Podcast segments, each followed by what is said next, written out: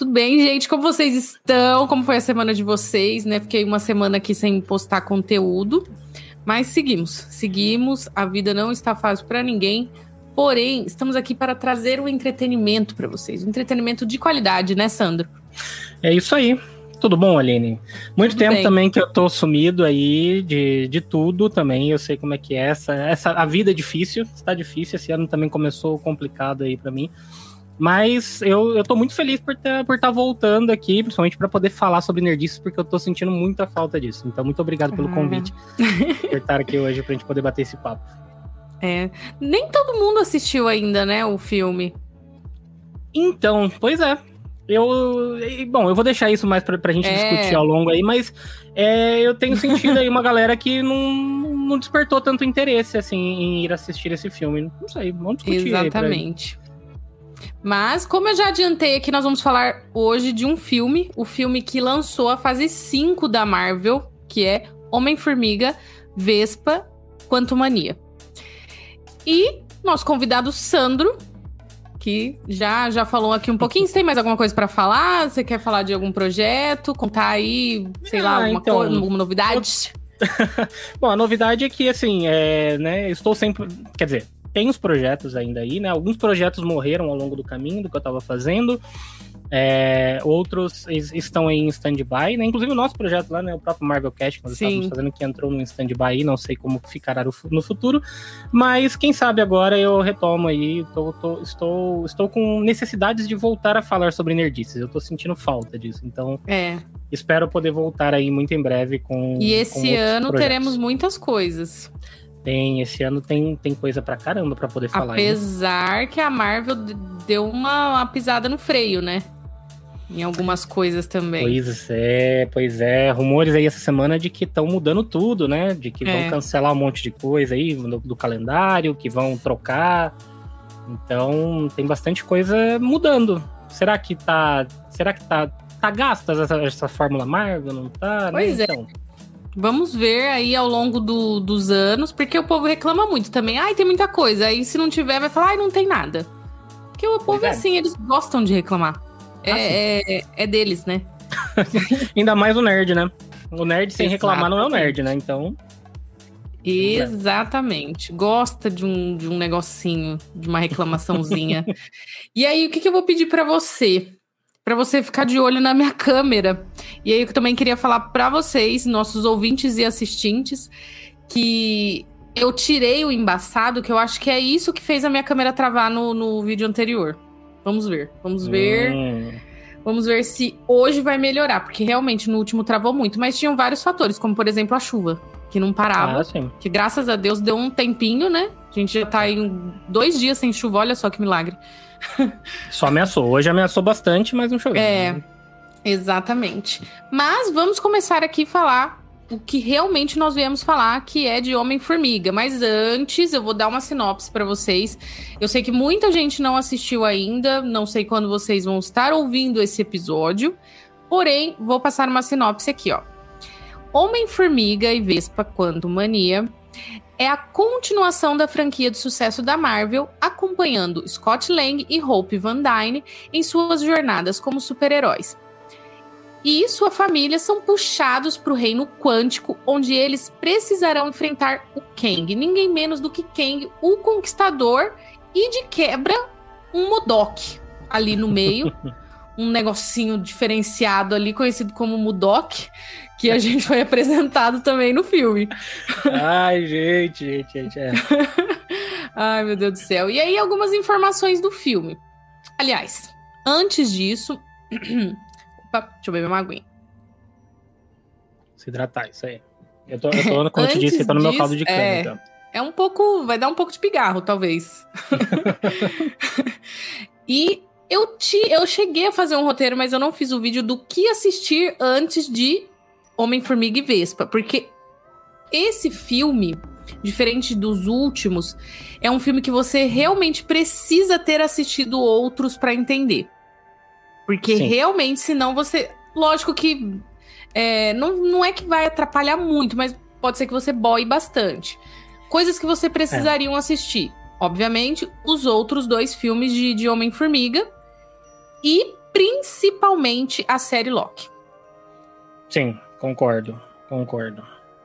É, na verdade, eu acho que até, eu, eu diria que até mais, viu, Aline? Assim, eu acho que para é, já, já, entrando assim um pouco no, no, no, âmbito da discussão aí do, do MCU em si, eu acho que o MCU ele, ele chegou num ponto crítico que se você não acompanhou muita, assim, se você não tá, se você não tá acompanhando, pelo menos você não sabe o básico do que aconteceu, você chega nesse filme já tipo assim, tá, mas quem que, quem, quem que são esses personagens?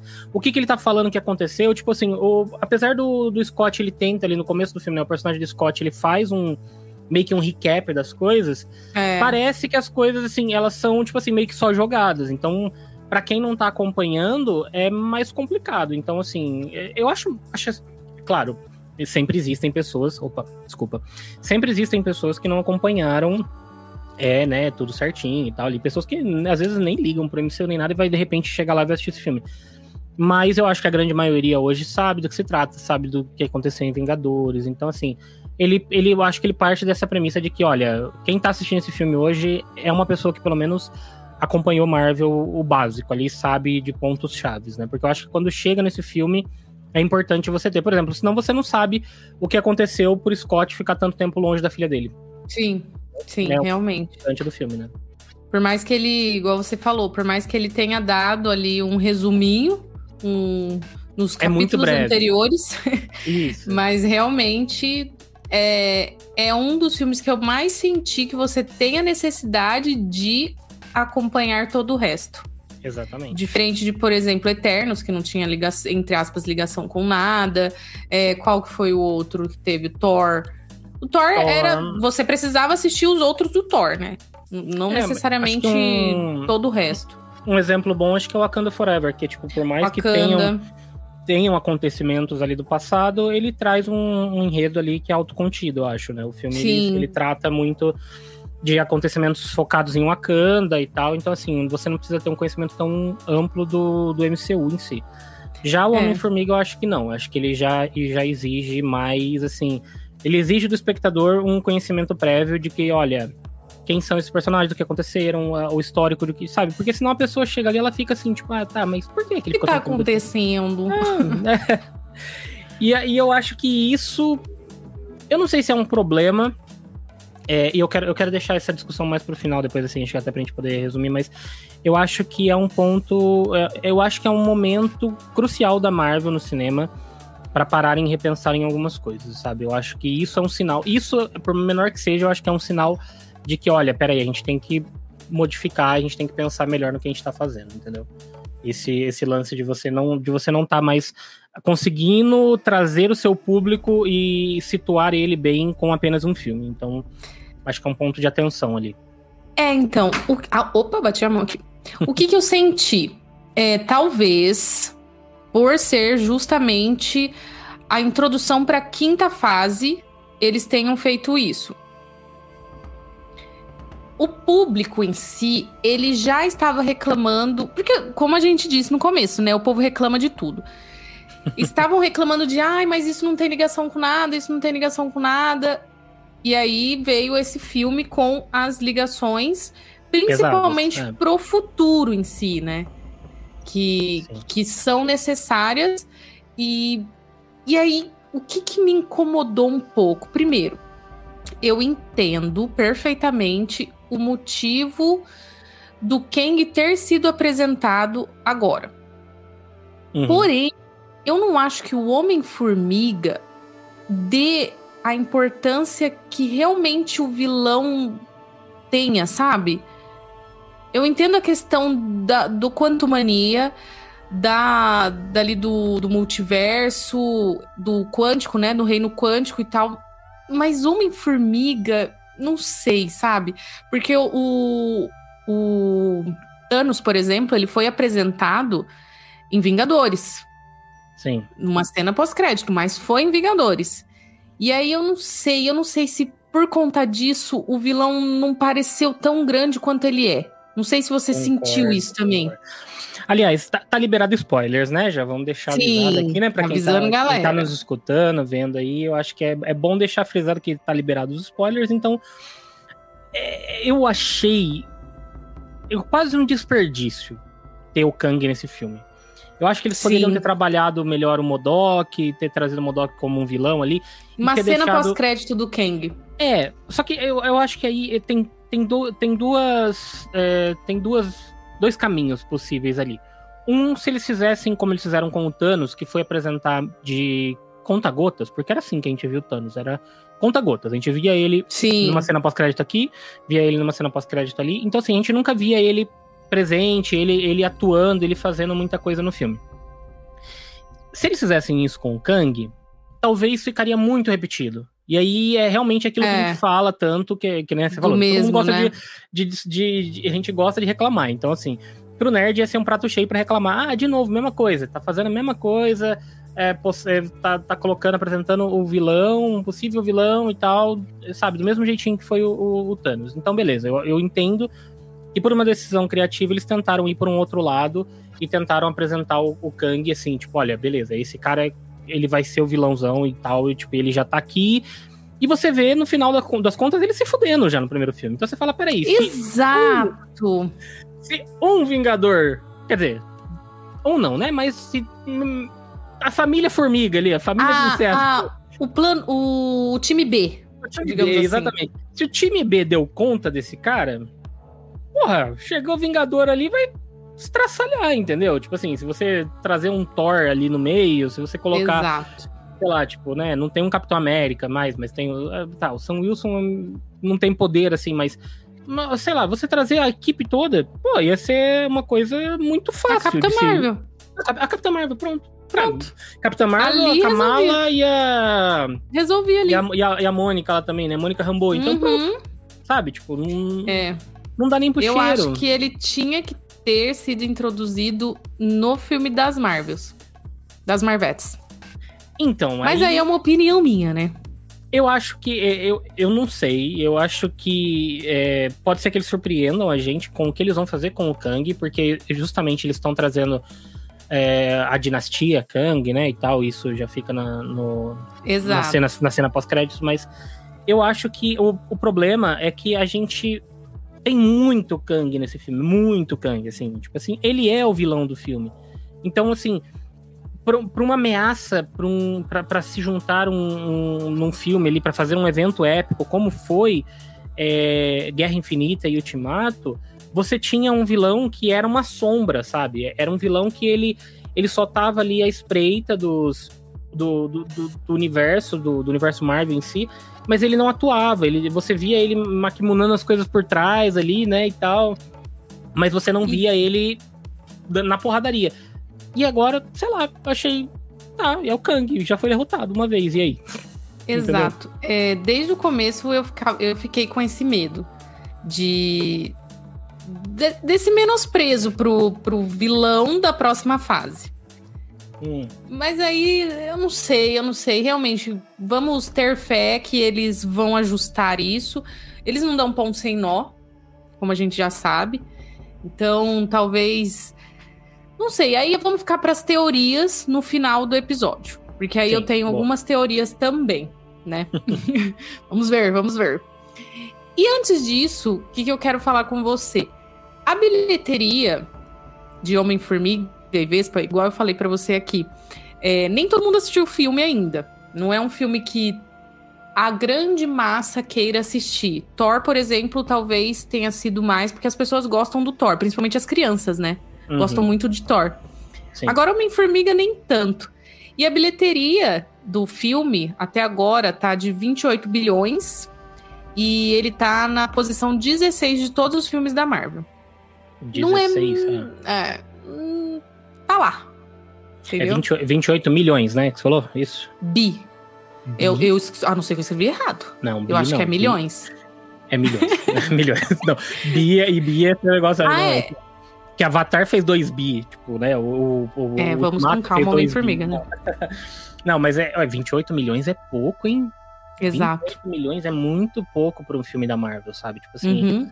É- Ainda mais no cenário atual, né? Porque não tem mais Sim. pandemia, não tem nada. Então a Exatamente. gente sabe que, que Eu não o sei, povo eu não tá sei, eu ali não- disposto. É, eu, não- eu não vi os dados, eu não, não fui pesquisar também, assim, é a primeira vez que eu, E- que eu, que eu escuto falando também das- desses dados, mas eu acho que é um filme que ele não vai fazer, eu acho que ele não vai chegar nem perto do, da casa do bilhão, não sabe, tipo, não, não vai, mas é um filme que eu acho que eles apostavam alto, assim, que eu acho que eles apostavam tem, que pelo menos... E não tem tanta concorrência no cinema agora. Exatamente.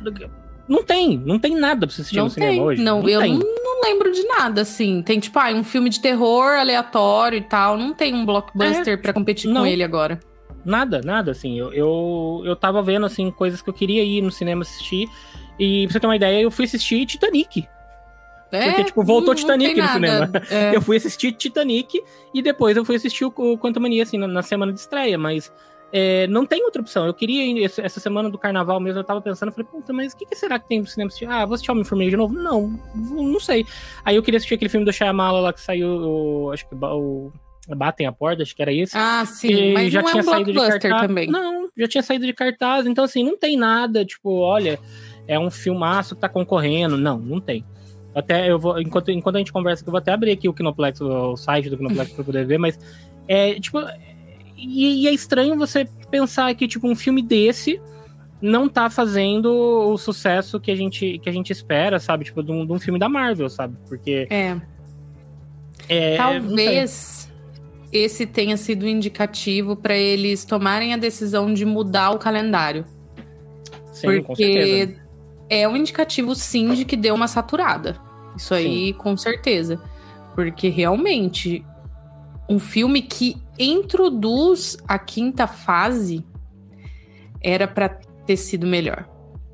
Sim, eu confesso que eu assistindo, inclusive, de muitos os filmes, de muitos os filmes da Marvel que eu assisti, é, cara, eu tive sono. e olha que eu não sou de reclamar de coisa da Marvel, mas eu, eu tive sono. Nossa, é, não, eu não cheguei talvez nesse nível. Eu, eu tive sim o. Eu tive, eu tive uma, uma, uma leve, assim, tipo, preguiça com esse filme. Deixa eu só fazer uma coisa aqui enquanto a gente. Peraí. Enquanto, dois minutinhos aqui. Assim, peraí que eu já volto. Vou compartilhar o link aqui da live. É, eu confesso o Compartilhei também, tá seguinte tudo bem. é que eu tive, um, eu tive um pouco de preguiça, assim, durante o filme, assim, que eu falava, nossa, tá, tipo, já, já sei, vai acontecer isso e tal. Então, ele me pareceu muito previsível. Mas eu não, não foi algo, assim, que eu que eu acho que eu saí, nossa, que- falando que, tipo, que o filme foi ruim, ou que Não, não é ruim, não é isso, né? Só. não- É, eu, eu acho uma coisa que ele, ele, tem- ele, tá- ele tá num local meio estranho, assim, porque eu acho que. Vamos lá. Eu queria até voltar um pouco antes. Quando você falou sobre a bilheteria e tal, não sei o quê, eu acho que um dos fatores que pode ter influenciado, principalmente a bilheteria ter caído muito e ter, não ter atraído tanta gente, são os reviews negativos. Porque a gente teve. Sim. Olha lá, chegou a dona, a dona Jaqueline, ela que estava pedindo o link aqui, então. Tá aí. A minha senhora Jaqueline está aqui com a gente. Boa noite, amor. E aí, então assim, o que eu acho que afastou muita gente é essas críticas negativas, porque assim, teve muito, muita crítica negativa, a galera, tipo, saiu notas é, falando ali, tipo, que o filme era um dos piores da Marvel, e que a Marvel tinha perdido a mão, e papapá, não sei o quê. E assim, é, eu concordo com parte das críticas, mas tá longe de ser, assim, um Thor 2, pra mim. Não- Tá não é- longíssimo, imagina. Tá muito longe, assim, sabe? Tipo, é um filme que ele não faz jus, talvez, à qualidade que a gente já teve de filmes da Marvel, mas ele não é um filme, um filme ruim, assim, sabe? Tipo, pra mim, acho que dos três Homens-Formigas, esse fica em segundo lugar. Ele fica só atrás do primeiro, porque eu gosto mais do primeiro. Sim, É, o primeiro ele é bem melhor mesmo. isso, eu- eu gosto, gosto muito do primeiro filme, acho um, um bom filme. É, gosto menos do segundo e gosto mais desse terceiro. Então ficaria o primeiro, o terceiro e o segundo, assim, né, no ranking de Homem-Formiga, sabe? No ranking da Marvel, eu não sei, acho que eu colocaria ele lá pra baixo também, assim, ele, ele tá bem abaixo de alguns filmes, mas não é um filme assim que eu falo, nossa, que, que merda de filme.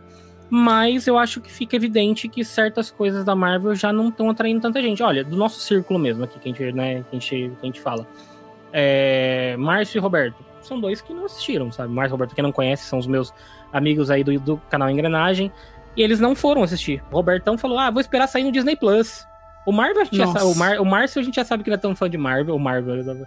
O Márcio, ele não é tão fã de Marvel assim, mas ele. A gente já espera que ele não vá, às vezes, se, se animar tanto. Mas o Roberto, que sempre gostou muito, ele é um cara que, tipo, ah, vou esperar sair no Disney Plus. Pô, beleza, é a escolha dele, mas evidencia que tem alguma coisa que não tá chamando tanta atenção, sabe? Sim. Não é um filme que, que atraiu tanto o público para ir pro cinema. É, eu confesso que Homem-Formiga, os filmes de Homem-Formiga são filmes tipo Shazam. Que é um uhum. filme para você assistir, se divertir em família, dar risada, é um filme sessão da tarde, é isso. Sim. E ele entregou isso. Ele entregou exatamente entregou. isso. A questão que talvez tenha ficado toda a decepção foi realmente a introdução do Kang. Porque se não fosse isso, se não fosse o grande filme para introduzir a quinta fase, ele só seria mais um filme do Homem-Formiga. Pronto, acabou, entregou ali o que ele tinha que entregar, é isso, beijo, tchau. Não tem nada demais. Porém, tem essa, essa, esse detalhe aí que, que eu não entendi. Não sei se é uma uhum. decepção, talvez uma confusão com essa escolha da Marvel. Talvez seja essa a frase. Eu acho que a, assim, essa escolha da Marvel, ela vem muito porque é um dos pontos que você já citou, que é todo mundo falar que as coisas não estavam se conectando e blá, blá, blá não sei o quê. Então, sei lá, eles de repente poderiam até ter pensado em fazer o Quantum Mania só com outro vilão, com o próprio Modok. E aí depois resolveram adicionar o Kang ali. É que o Kang já estava sendo trabalhado lá também na série do Loki, né? Então, assim, a gente já estava tendo uma construção dele na fase 4 ali e tudo mais, mas agora eles resolveram talvez trazer ele com mais força para esse início da fase 5.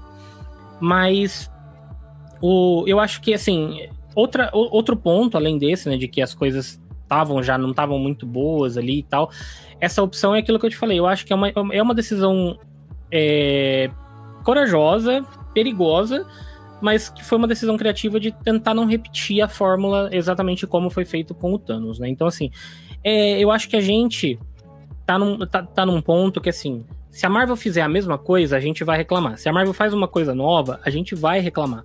Mas assim, não, não que as coisas tenham. que tudo que ela fizer de novo a gente vai reclamar, assim, as coisas têm que ser bem feitas. E eu acho que o problema ali é que, assim, o filme tem problemas, sabe? O filme tem alguns defeitos, tem algumas barrigas. E como eu falei, eu não achei um filme de todo ruim. Não é um filme que, assim, me decepcionou a ponto de eu sair assim, nossa, tipo, é um filme para mim. Não, só lá. deu sono em alguns momentos. é, eu, eu, confesso que assim, eu não tive nem sono, me deu aquela preguiça em algum momento falar, tá, já sei que, que vai ser assim. Mas é, é, mas é um filme que, assim, eu vi alguns comentários sobre isso na internet. Ele é extremamente cansativo no sentido de CGI, porque é só CGI.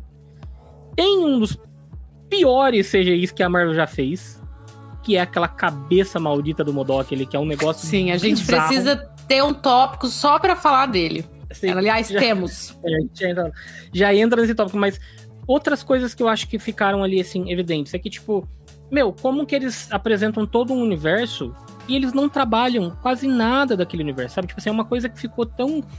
É, é tudo muito raso, é tudo muito superficial é. esse filme, sabe? Tipo, é, é tão. Eu, eu acho que quando você junta todas essas coisas, é uma coisa que é, é tanto CGI, é tão superficial, assim, as coisas que. É, fica tudo muito artificial. Você percebe que algumas coisas ali elas não te passam aquela profundidade que você, que você gostaria nesse momento da Marvel, sabe?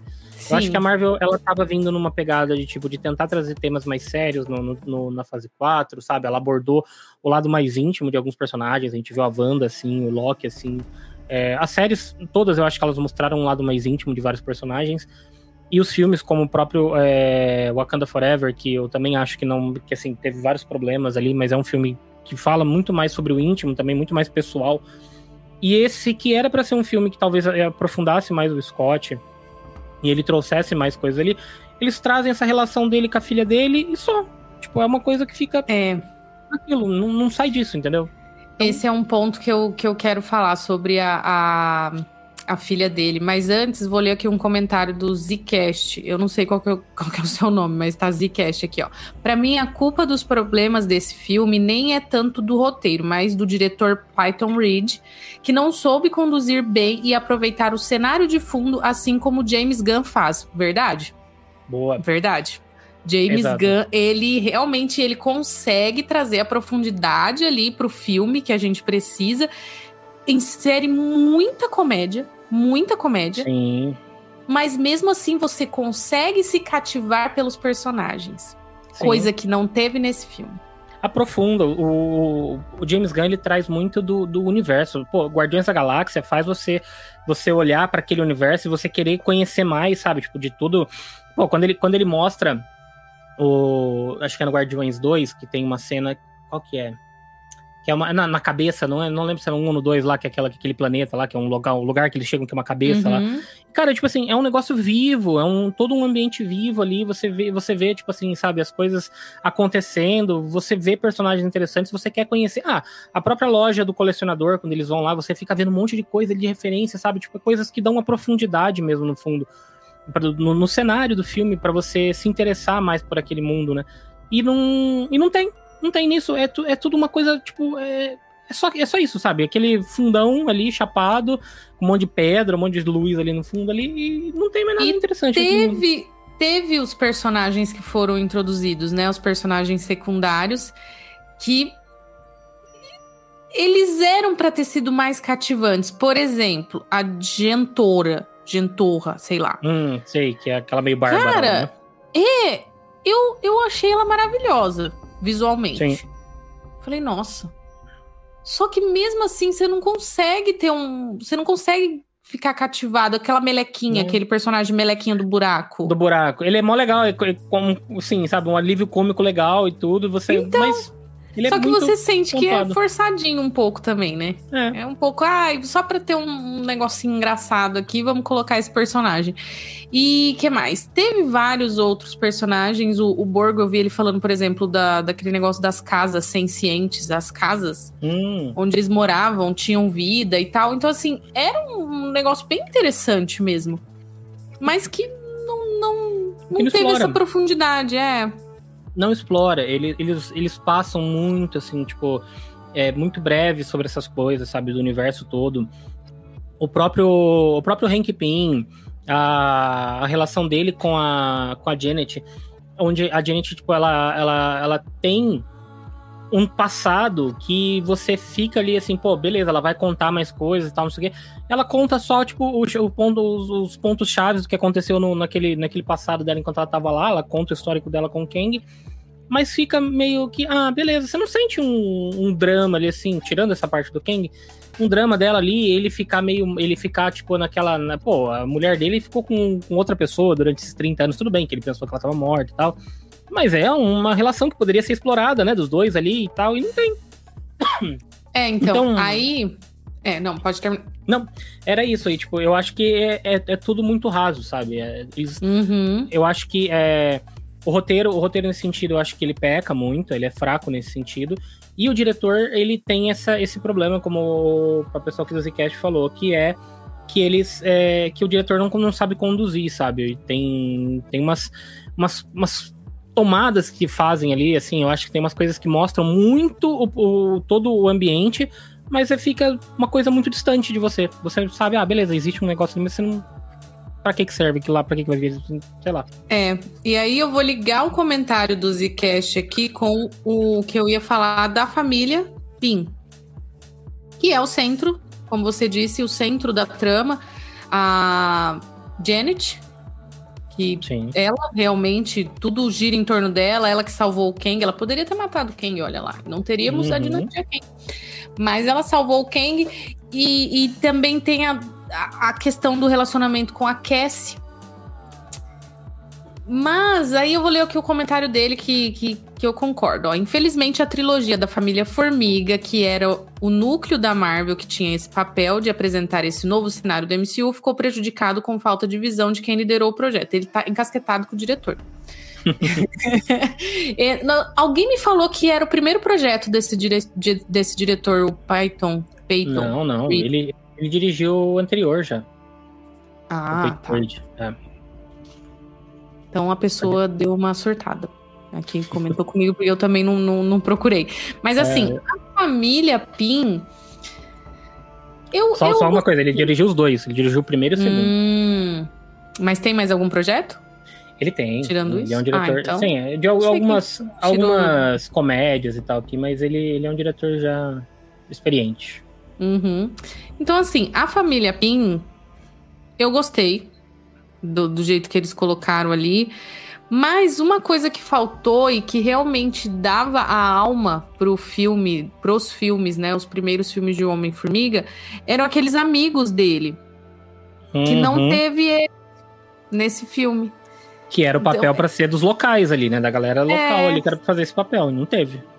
E poderia ter inserido pelo menos algum deles ali no meio, que a- aquele sim era um alívio cômico muito bom. Aqueles personagens eram muito bons. E assim, vamos falar um pouco do, do roteiro, da trama da família. É, tudo gira em torno, né, da, da, da família Pin ali. Mas uma coisa que, que eu não sei, não sei, me pegou um pouco. A atriz que faz a Cassie, a primeira, quando ela faz ela criança, ela é tão cativante. Uhum. Ela é muito cativante. Ela tem. Ela aparece assim e tal, e você já fica apaixonadinho por ela. Ela cresceu e eles trocaram a atriz, né? Colocaram essa Catherine Newton. Assim, não, não- não senti, não senti. Não sei vocês, mas, por exemplo, vou comparar aqui com a. Ah, esqueci o nome dela. A que. Que foi apresentada no Multiverso da Loucura. A. América Ah, Chaves. é. América Chaves, isso. Extremamente cativante. Sim. A trama em si, ruim. A trama ali que eles apresentaram ela, eles fizeram a mesma coisa, né, nesse filme com a Cassie. Só que a atriz, ela não tem. Eu não, sei, não sei. Ela não. Eu não senti ali Falta o carisma, mesmo carisma. É, falta, Não falta senti. carisma nela. Assim, não me incomodou tanto. Acho que é ok ela no filme. Não, não tem nenhuma coisa que eu falo, nossa, que a menina é, é ruim e tal. Não, eu acho que ela. Achei ela, ela, sem sal. é, ela não agrega tanto. Eu acho que eu- ela tem pouco espaço também, sabe? Eu acho que por, por ser uma trama que tinha ela como um, um dos focos ali, era ela Sim. ela é pouco explorada, sabe? É, a gente vê ela mais, tipo, no terceiro ato do filme. E onde ela tem maior destaque é quando ela realmente ela, né, consegue ali ficar, ficar gigante e tal. Então, é um, é um, pra mim é o ponto alto dela no filme, mas concordo, assim, ela não tem nada demais. Ela, ela tem pouco carisma, assim. Acho que ela. Sei lá, se eles. Talvez Eu não sei se é porque os outros. Os outros atores da família são atores fodásticos, né? E pode ser que tenham apagado um pouco ela. Ah, não Porque realmente, sei. né? Eu Michael a- Douglas. É, né, o Michael O, o Douglas, a Paul Michelle Rudd. Pfeiffer, o Paul Rudd e tal. é... Mas é Não, que, a por exemplo, gente, a Michelle que Pfeiffer que tá boa, mulher, tá pelo bem. amor de Deus. Ela tá que muito mulher bem filme. linda! Isso É. Ela tá foda mesmo. Ela o Michael Douglas, assim, eu acho que é um pecado até não ter mais tempo deles em tela, porque Sim. eles são, sabe, tipo, atores. Ela já, e- eu já consegui sentir ali ah, nos outros, no, no anterior, né, no caso. Ela não aparece tanto. Uhum. Nesse, ela teve todo o destaque e ela fez por merecer, porque realmente Sim. ela foi uma das que, que deu pra sentir ali um, um envolvimento com a personagem. Mas pra mim, acho que quem tá de toda a família Formiga ali, quem tá mais apagado nesse filme é a, é a Vespa, é a, a Hope, sabe? Ela tá muito apagada. Muito Não sei- apagada. Não sei se foi decisão da Marvel de meio que dar uma punida nela por conta É, do- é. das, das questões anti-vax e tal, não sei o quê. Mas ela tá muito apagada, Porque sabe? tem Tipo, o nome dela no filme, né? E ela, Então. ela aparece ali no final, tipo, com um destaque, né? Que é pra salvar ele, que ela volta ali pra salvar ele. uhum. Mas durante todo o filme, realmente, ela tá muito apagadinha. É ela é muito uma, uma sumida, né? É, exato, usaram ela minúscula. Mas, é, é- mas ela fica muito, muito sumida, assim. Não, não, é tipo. Não deveria ser Homem-Formiga e Vespa. Poderia ser muito bem Homem-Formiga e, a- e a família. Assim, Cassie. tipo, e Cassie. Boa. Podia ser. Que eu esqueci Que o tá- nome da, da, da, da heroína, De quem? Da da Cassie. estatura. A estatura. Estatura. É, é pra ser estatura, né? Não sei se eles vão chamar de Uhum. estatura. Não, não é, não, eu acho que eles não deram nome ainda. Não, mas eles não costumam dar, né? Tipo, eles, eles esperam até algum momento que aí soltam um codinome ali, assim, do nada, né? Tipo, pra chamar alguém. Acho que Homem-Formiga mesmo, ele nunca tinha sido chamado. Acho que até esse filme, se eu não me engano. Acho que ele foi chamado nesse filme de Homem-Formiga, que tem, um, tem algum momento que o, O Kang chama ele, né, de Homem-Formiga. É, é que ele já recebeu o manto, né, do, do antigo, então ele já meio que já tinha um nome. É verdade, verdade. Tem razão, tem razão. Mas, Mas... é isso. Basicamente. É, então, é isso. eu acho que eu, eu, acho que assim, tirando, tirando, tirando esses problemas, vamos lá, o filme como a gente falou, a gente, eu, eu gostei, mas né, a gente só deu patada nele até agora, só, só falou de coisa ruim. O, o, no geral, o que, que eu mais gostei? Ele assim, é, eu acho que o Paul Rudd ele sustenta. Ele sustenta é um puta de um, de um ator carismático. É um personagem que, assim, mesmo com um roteiro fraco, até, é, né? Tipo, um roteiro que não, que não seja tão bom assim, que permita ele fazer é, tanta coisa, sei lá, ele consegue se destacar. Tudo bem, né, gira tudo em torno dele ali, mas ele consegue ter, ter um bom destaque, sabe? Tipo, ele tem. Ele tem um, o timing de comédia desse cara é perfeito, eu acho. Tipo, ele tem muito jeito para comédia, assim, nas coisas que ele faz. As, desculpa. A cena quando ele tá lá, quando ele tá com, com o cara lá, que ele, que ele não quer tomar o um negócio, que ele toma o um negócio, ele começa a ouvir ali. Que, eu achei muito legal aquela cena. Então, só que você falou do caldo de cana, agora tá me dando uns negócios. Eu falei, caldo de cana. Não é. bebam caldo de cana antes de gravar. Exato, fica, fica, fica pegando na garganta depois.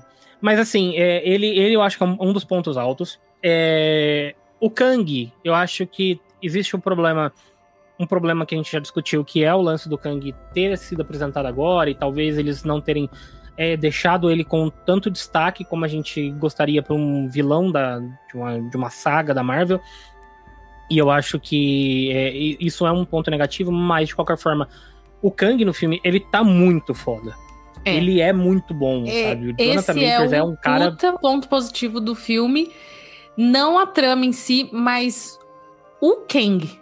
Sim, ele é muito foda. E muito o foda. Paul, é, cadê o nome dele aqui? Jonathan Majors. Jonathan Majors. Ele é sensacional. Mano, que aquele cara é.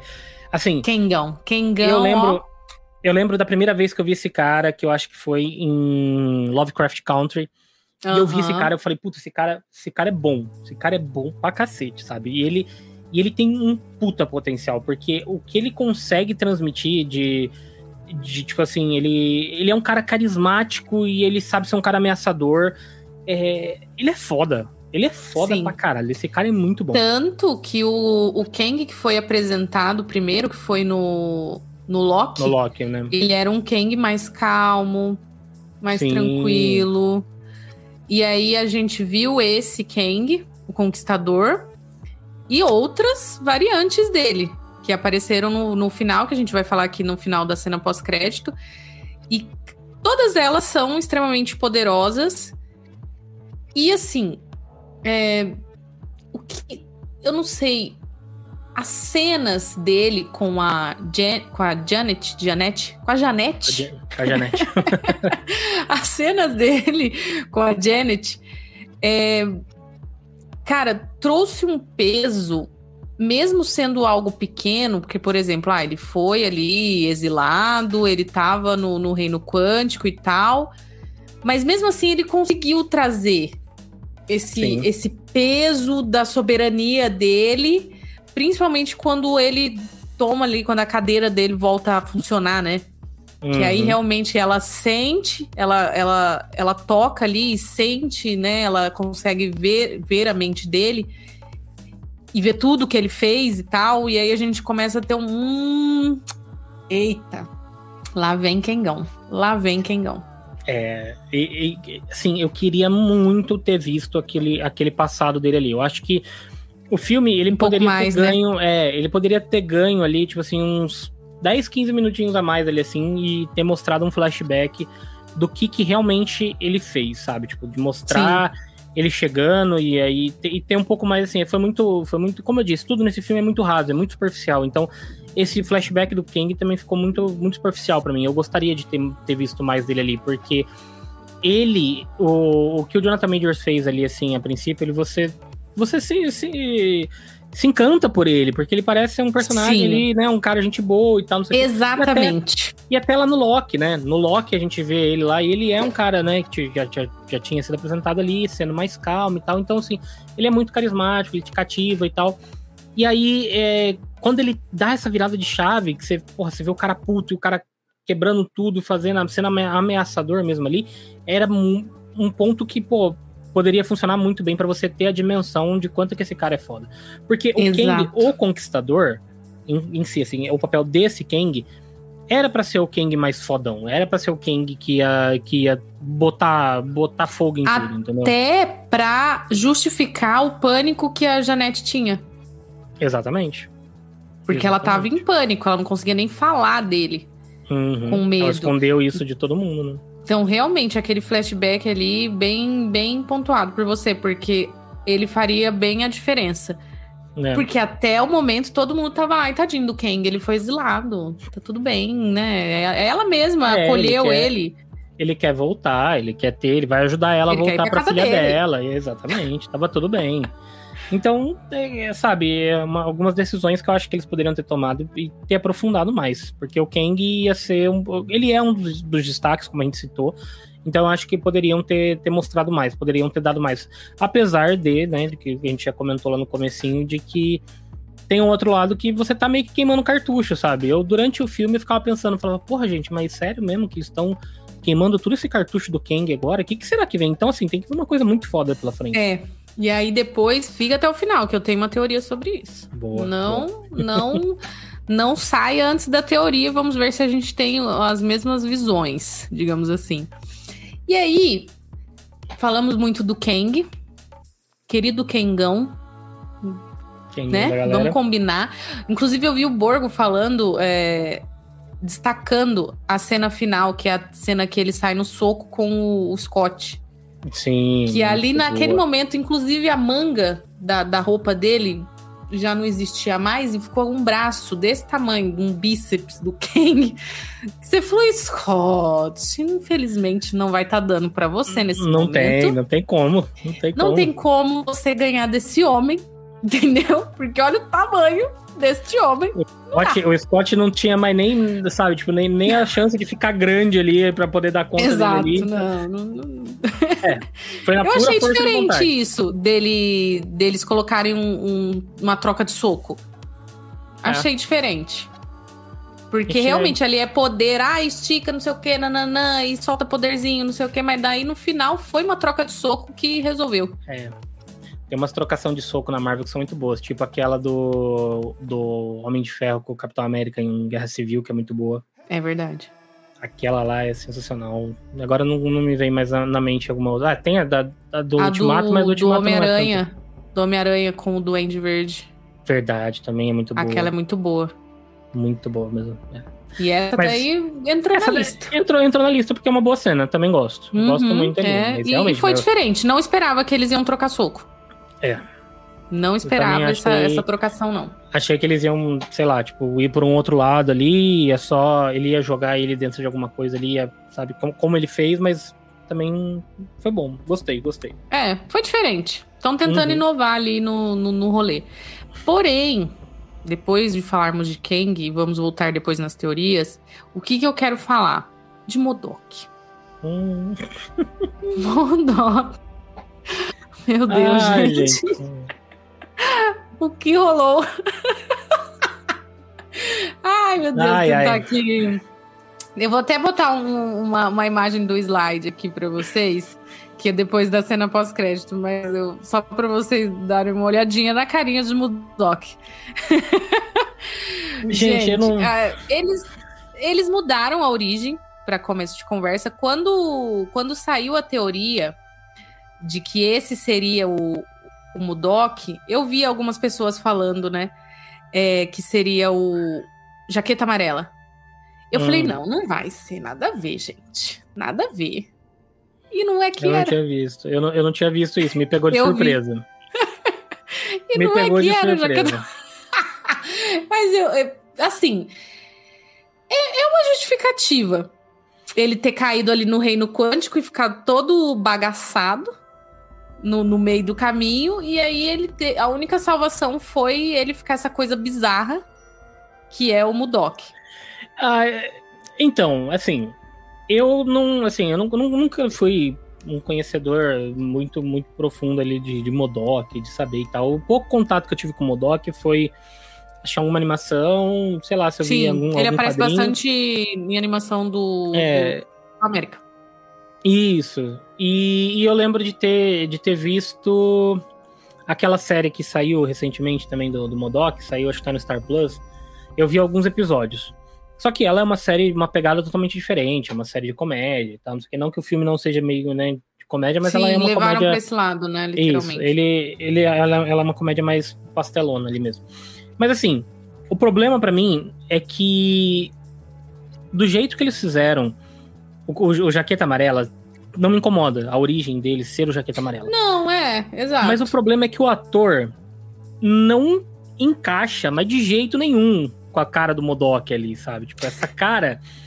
Eu não sei, porque o CGI, se a gente for parar pra pensar, ele não é de todo ruim, assim, que os caras tentaram fazer um bom trabalho. É, não tinha como ficar bonito, isso é um fato. Não, é, é bizarro você pensar que é uma cabeça flutuante ali, tipo, sabe? É, A perninha, eu não aguentei na hora que ele puxa ele, a bundinha. Aí É. eu ri. Aí eu ri. Na hora da bundinha eu não aguentei. é engraçado, é, de- é tão ruim, é tão ruim que chega a ser engraçado. E assim, Exato. me pegou de surpresa, apesar de eu ter tomado o spoiler, tipo, 10 minutos antes da série, eu acho, da, da, da, da, sessão, eu acho que eu abri o Instagram e eu devo ter visto uma, uma, uma foto. E eu falei, gente, não é possível que isso daqui é o Modok de verdade ali. E eu ainda só passei por ela. E aí, na hora que apareceu no filme, eu falei, gente, é isso, é o Modok mesmo que ele. E aí eu fiquei, eu fiquei numa, numa dualidade ali de tipo assim. Eu não sei se eu acho que era pior ficar sendo só a cara de robô que eles tinham feito. Ou se foi pior Ah, não, isso, é. entendeu? Exato. Eu acredito que eles tentaram amenizar o quão ridículo seria levando pra comédia. É a única explicação que tem mesmo. Porque realmente, se fosse só o robô, eu acho que eu ia ficar puta. Eu ia É, falar, não. Porque ia- não Ah, ia combinar não, também. Igual quando fizeram o- aquele rinoceronte do, do, do Homem-Aranha, Hum, de que era um robô. Ah, não, Sim, aí sim. não. Ou vamos ser ridículo. Eles, eles falaram, ai, é ridículo, gente. Não tem como fugir É. do ridículo aqui. E aí Aquele- ficou no ridículo. O personagem do Modok não tem como, não tem outra palavra pra Não. definir ele do que ridículo. É ridículo. Tipo, Exato. cabeça gigante. É, a única coisa é que realmente ficou muito comédia. Ele Uhum. ficou muito comédia. Tipo, ai, ai, Cassie. ah, ah, ah. Aí, aí também não, né? Ele É. poderia ter, ter sustentado ali. Eu acho que eles fizeram isso justamente pra não usar ele mais, né? Talvez. Sim. Acho que a, acho que a, a ideia. A ideia era, vamos apresentar e vamos matar, porque assim, se, mesmo É. que- se, se ficar muito bom, se a galera gostar muito, a gente dá um jeito de trazer de volta. Senão a gente já matou e acabou, É. entendeu? É um personagem que eles tentaram e viram que não, não, não, não casou. E, mas É. assim, o meu problema com o Doc não chega nem ser tanto a, a aparência, mas sim, eu acho que a personalidade dele, o lance de ser o jaqueta Uhum. amarela, ele, o, o Jaqueta Amarela em si, ele tinha uma outra personalidade, sabe? Tipo, ele não era aquele cara brincalhão que fazia piada. Então, assim, É, não era um cara sarcástico nesse ponto. Eu acho que não casou a mudança de personalidade do Jaqueta Amarela para quando ele quando a gente vê ele como Modok, entendeu? O ator ali, ele não casa, ele não tem um jeito de- desse vilãozão mais escrachado, desse vilãozão comédia, entendeu? Eu acho que ele caberia ah, eles terem feito uma outra origem, um outro ator com outro com outro tom, sei lá. Que eu acho que talvez, mesmo com a cabeça flutuante sendo ridícula e sendo bizarra de você ver, é, eu acho que eles teriam acertado mais. O meu problema é maior é isso. É o ator ali, ele não casa. A personalidade do, do personagem que ela era antes não, não casou pra mim incomodou. É isso que eu acho que me incomodou mais. é, E essa redenção dele no final, aquilo foi, é, tipo, foi forçado, foi forçado. demais, demais. Aquilo lá também não, não comprei, não. Aquilo E, e ah, aí é, é, é por isso que eu falo da, da questão da Cassie também. Eu não sei, eu não comprei isso também dela. Ai, você tem que. Como que é que ela fala? É, deixar de ser lá. babaca, né? Uma coisa. isso, uma coisa assim. É. Nunca é tarde pra deixar de ser otário. Isso, exatamente. Tipo, pau quebrando, vai dar lição de moral É. nele. Nada a ver, nada a ver. Não, não, não. Tipo, não sei, não. Não sei, não, não comprei. Não comprei. Só isso. Uhum. Eu também concordo. Essa parte. Aquela, esse trecho dela como Doc ali foi, sei lá, muito bizarro. Destoa muito. de É, tudo foi muito infantil. Foi muito, sei lá. É. não- sei lá, foi É, distorante. e o, o, o Modok, ele poderia ter sido, sei lá, tipo, um, um alívio cômico ali, ou até mesmo, como eu falei, ele poderia ter sido um vilãozão Só maior. O fato da existência dele já é um alívio cômico. Sim. Por exemplo, sim, ele sim. aparecendo lá com o Scott no, na cadeia e ele olhando pra cara dele e, tipo, meu, não tinha como não rir daquilo. ele não precisava ser engraçado. A, a, existência dele, aquela perninha balangando, Sim. já é engraçado, entendeu? É, então, e o, então, o Modok em si, a personalidade dele, ele é um cara, tipo assim ele é mais revoltado, porque ele, ele justamente não aceitaria que as pessoas ficassem zoando dele. Vale a pena. Pega, pega a série do, do Star Plus, assiste uns episódios lá pra você ver. Tipo, é, é engraçado do jeito que, do jeito que eles tratam o Modok. E sempre ele... zoam ele, né? É, não, é só na zoeira, é só na zoeira. Então é, é nível South Park aquilo que, que eles fazem com ele lá. Então, assim, eu acho que eles poderiam ter feito mais escrachado nesse ponto, tipo, mais com outro com outra pegada do personagem do é. não ser o jaqueta amarela, sei lá, uma outra personalidade, acho que casaria melhor. Enfim, é só uma é só um ponto bizarro para mim, eu não consigo nem falar Sim. que é ruim. É só bizarro para mim no filme o Modok, a existência do Modok ali, entendeu? É, talvez o, o público geral que não conheça o personagem em si tenha comprado né? Porque tem, tem essa sei. questão também. Acho que acho que é, pro público em geral, acho que é até pior, viu, comprar o Será? comprar o Modok ali. Porque eu acho que é, é, tão é tão esquisito você ver aquele treco ali que eu acho que sei lá, pode ser um dos fatores que as pessoas mais tenham criticado, porque na hora que você chega ele, você vê uma coisa tão escrachada e às vezes a pessoa nem sabe do que se trata, do que, é o Modok e tal, como que o Modok é, é visto em outras em outras é, em, em revista em quadrinhos mesmo, né? Em outras animações e tal. Quando você vê, olha, a cara. Não tem como, você olhar pra cara dele ali, você já vai dar risada. Não dá, é, realmente. Não tinha como isso aí A, a primeira aparição dele eu achei muito foda quando ele, quando ele aparece a primeira vez ali, que ele chega, ele botando terror ali, você fala, pô, é legal, ele tá fodão, só que é. é, é dois segundos que você vê ele como um ameaçador, depois ele perde a ameaça e ele vira só ali. É, na hora que o Kang chega e joga ele na parede, acabou. Acabou é. ali. Exatamente. Fala, é, realmente você não presta pra nada, querido computador gigante cabeçudo. É, fazer o quê? Mas é. Bom, tentaram, acabou. tentaram. Tentaram, tentaram. Colocaram é, não só ele, mas vários outros personagens secundários da Marvel. Eu acho que é isso. A Marvel tá. tá... Ela tem personagem para fazer isso, né? Ela tem esse como que eu vou dizer, um estoque. Tem, um estoque tem. de personagens para usar. Então ela tá usando. Ela tá inserindo ali, tanto que a Gentora, Gentorra, sei lá como que pronuncia, é, eu pesquisei na internet e ela é totalmente diferente. Uhum. Ela é verde, tipo, sei lá, deram uma, uma cara totalmente diferente, uma coisa meio amazona para ela. Sim, sei lá. sim. Mas eles estão fazendo isso, eles estão inserindo vários personagens para você que é fã ir lá e pesquisar e gostar e é um fanservice, senão só vai estar tá lá. Jogaram, é, jogaram. Eu, então, esse. Até agora pra gente entrar nessa, nessa discussão, eu acho que assim. A Marvel, ela tem tentado inovar, tem tentado trazer coisas diferentes. Eu acho que isso é, um, é uma prova, que nem você disse. Tem tanto personagem, tem tanta coisa que eles estão tentando trazer para poder mesmo é, criar aquela, aquela sensação de que, olha, a gente tem tudo daquele universo que você está acostumado a ver nos quadrinhos, a gente também está trazendo para cá.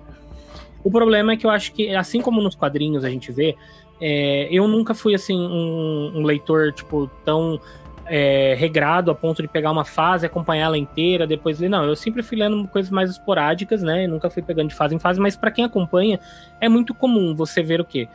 Uma, uma fase inteira de um, de um, nos, nos quadrinhos, acontece um grande evento, aí meio que é, rebuta tudo, começa tudo de novo e tal, não sei o que, e assim, e assim vai. A DC é, é, é craque em fazer isso, né? E eu acho que os 952 foi uma, um dos pontos que ficou mais marcados aí, inclusive que a gente vai ter aí uma, uma coisa similar aí no cinema agora.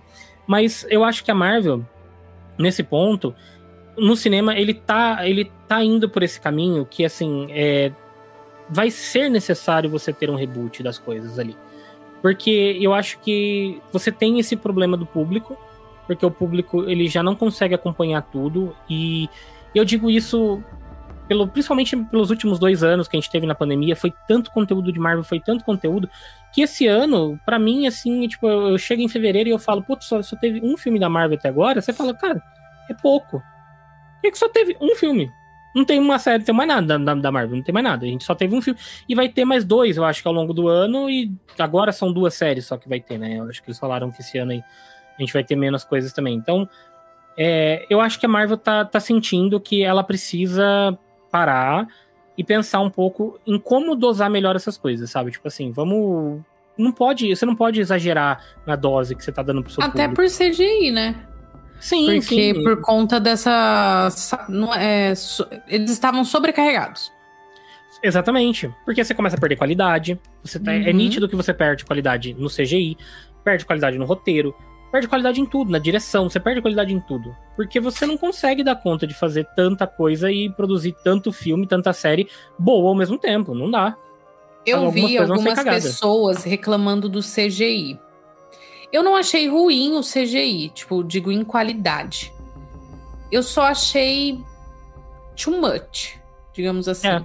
Enjoa. É, é, é muito, muito, Uhum. muito espaço, muita cor, muita coisa. Não é igual o Guardiões da Galáxia, que tinha o tem o espaço, tem o CGI e tal, mas eles sabem dosar os cenários e tudo mais. Então, assim, não sei.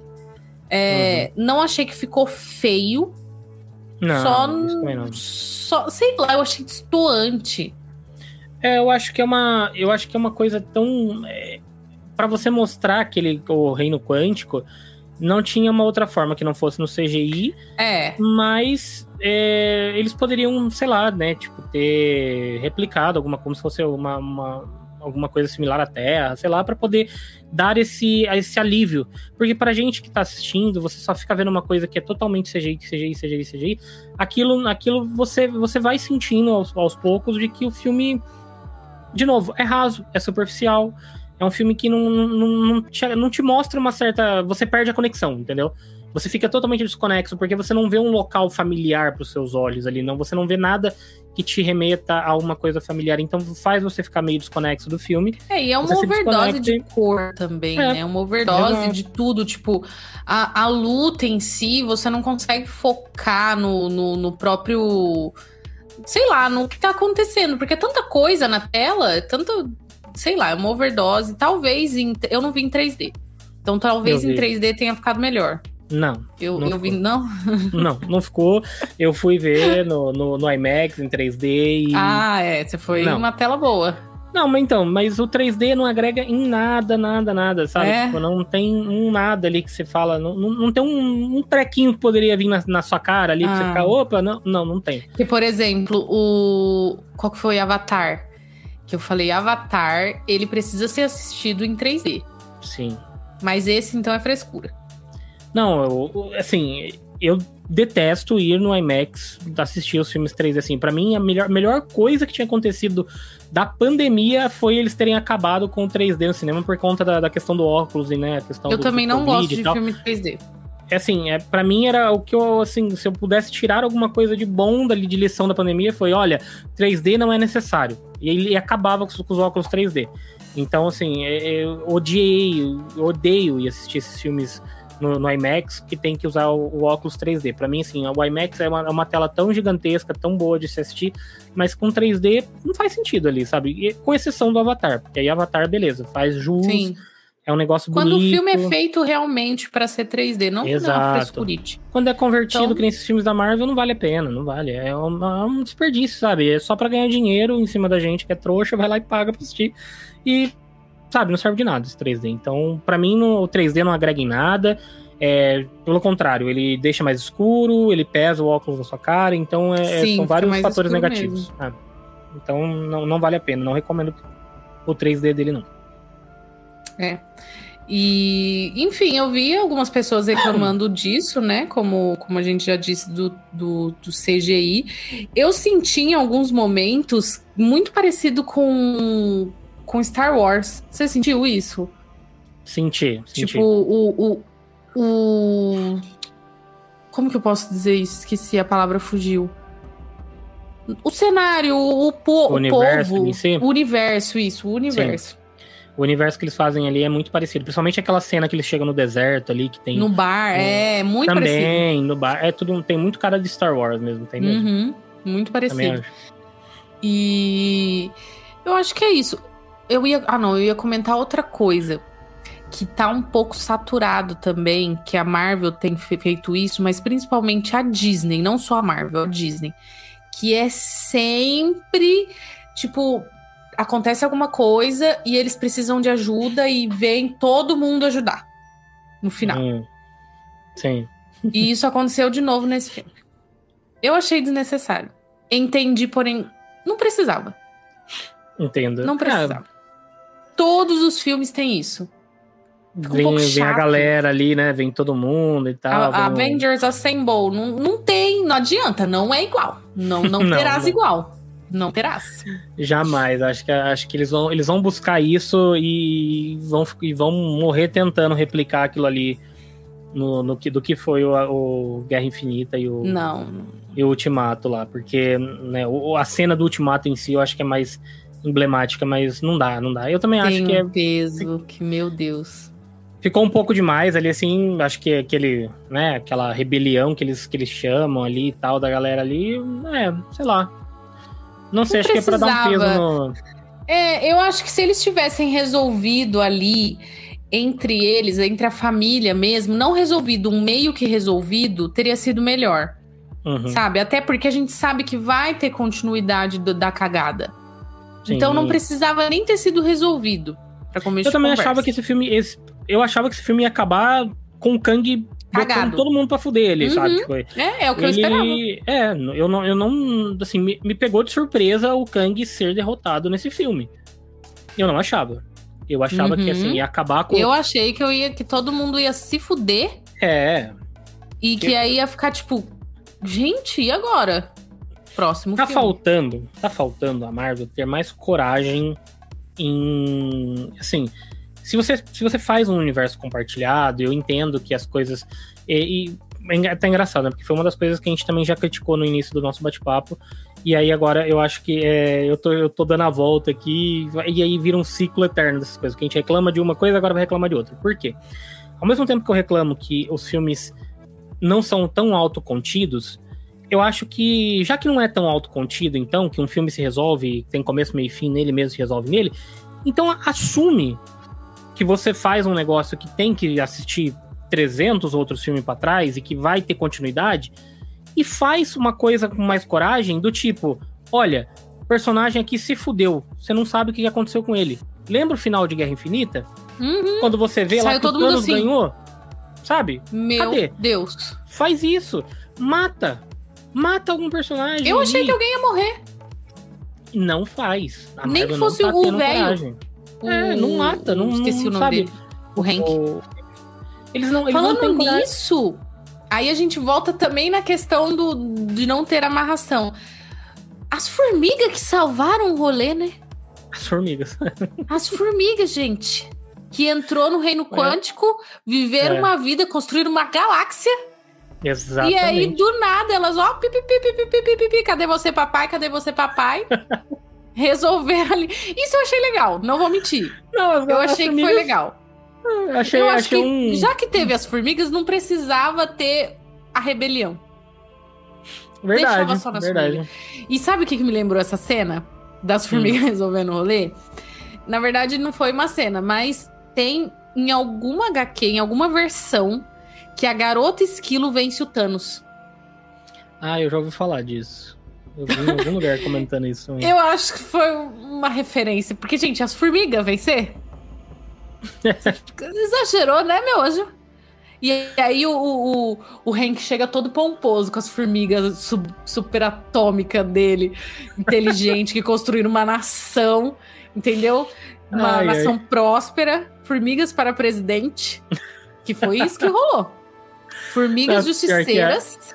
As formigas dele são muito super desenvolvidas ali na Super desenvolvidas, inteligentíssimas, Nossa. resolveram o rolê. Elas tinham um plano. Elas Verdade. não foram só salvar, elas tinham um plano pra conquistar o conquistador. Olha é aí. isso. Se tem uma coisa boa nesse filme, for, foram as formigas. As formigas, né? É, as tinha formigas. que fazer, jo tinha que fazer jus ao nome, né? das formigas, exato. Tinha que fazer jus ao nome do filme do Homem-Formiga, foram as formigas que, é que ganharam. Elas resolveram um rolê. Ai, quem é Kang? Se eu sou uma formiga. Qual que é o teu nome de formiga? Tanajura? Formiga. formiga Quem é? Tanajura. Entendeu? Quem é quem perto de É, Tanajura? As, as, as formigas ali, eu acho que foi um bom alívio, assim, no final de, tipo, uma, uma solução inesperada, né? Porque, É, sei lá. cabe pro filme. Sim, sim. Coube. Não, É uma não coisa foi nada. Não foi nada tirado do, do, do, do, do vácuo ali, né? Pra não falar É. de outro lugar. Então, é, eu acho que foi algo que, beleza, foi coerente com o filme. Eles já tinham apresentado ela lá no, no, no começo, então não é um furo de roteiro nem nada. E Então- quando elas caíram, eu tinha. Eu, eu pensei, eu falei, gente, pra onde essas formigas foram? É verdade, Cadê elas mostram elas caindo no começo. é. E aí tem uma hora que, que, que algum cara fala, eu acho que o. Ah, esqueci o. Aquele que ficou com a Janet. Cadê o nome dele Ah, aqui? o, que é o Bill Murray, né? Isso.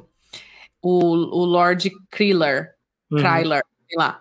Ele fala: Ah, a gente tem formiga aqui? Aí ele fala: Não, não tem. É, Meu amor. Elas estavam aqui, ó, construindo nações. verdade. Conquistando mais do que o Kang. Viveram, viveram milhões de anos ali, né? Milhões de assim, anos. é, então, E- Ai, Ai, ai. meu Deus. Mas enfim, milhões de anos e mesmo assim voltaram pra salvar papai.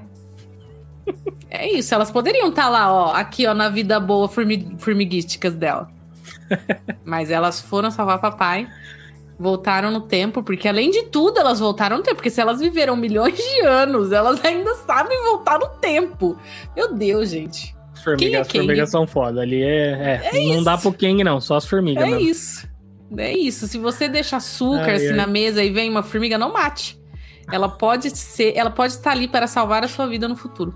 Pois é. Essa, essa é a lição de moral de todo o filme. Ai, meu Deus do céu. Acho que a gente já falou bastante aqui do filme, né? Uhum. É, a solução que eles deram pro filme ali no final foi prender o Kang, porque eu não acho que ele morreu. Não, não. Morrer não morreu, não. Ele, ele não, até preso. porque a gente tem, né, a cena. Não sei se a gente já pode entrar aí pra falar na cena Sim, já vamos mas, en- en- engatilhar na cena pós-crédito. mas na cena, na segunda ali, eu acho que é ele mesmo. É o Cangão. Eu também acho. eu também acho que é.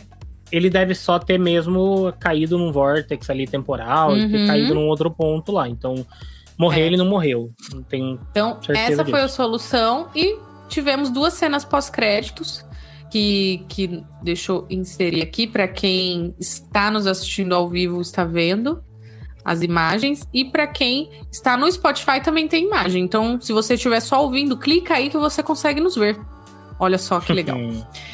E aí tivemos a primeira cena pós-crédito, que é uma reunião de Kens, um, conse um conselho kenguístico.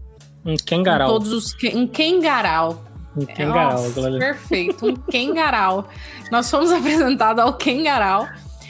E de primeira, né, são, são três personagens, três Kengs que, que estão ali. E eles estão conversando justamente sobre a suposta morte de- do Kang. Que eles falam, Uhum. ah, eles mataram o Kang, nananana. E Érico Borgo é, nos deu nomes de quem são esses Kangs. O primeiro, que é aquele meio egípcio, é o Ramatut, que já existe na Marvel. Todos eles são versões que já existem do, do Kang.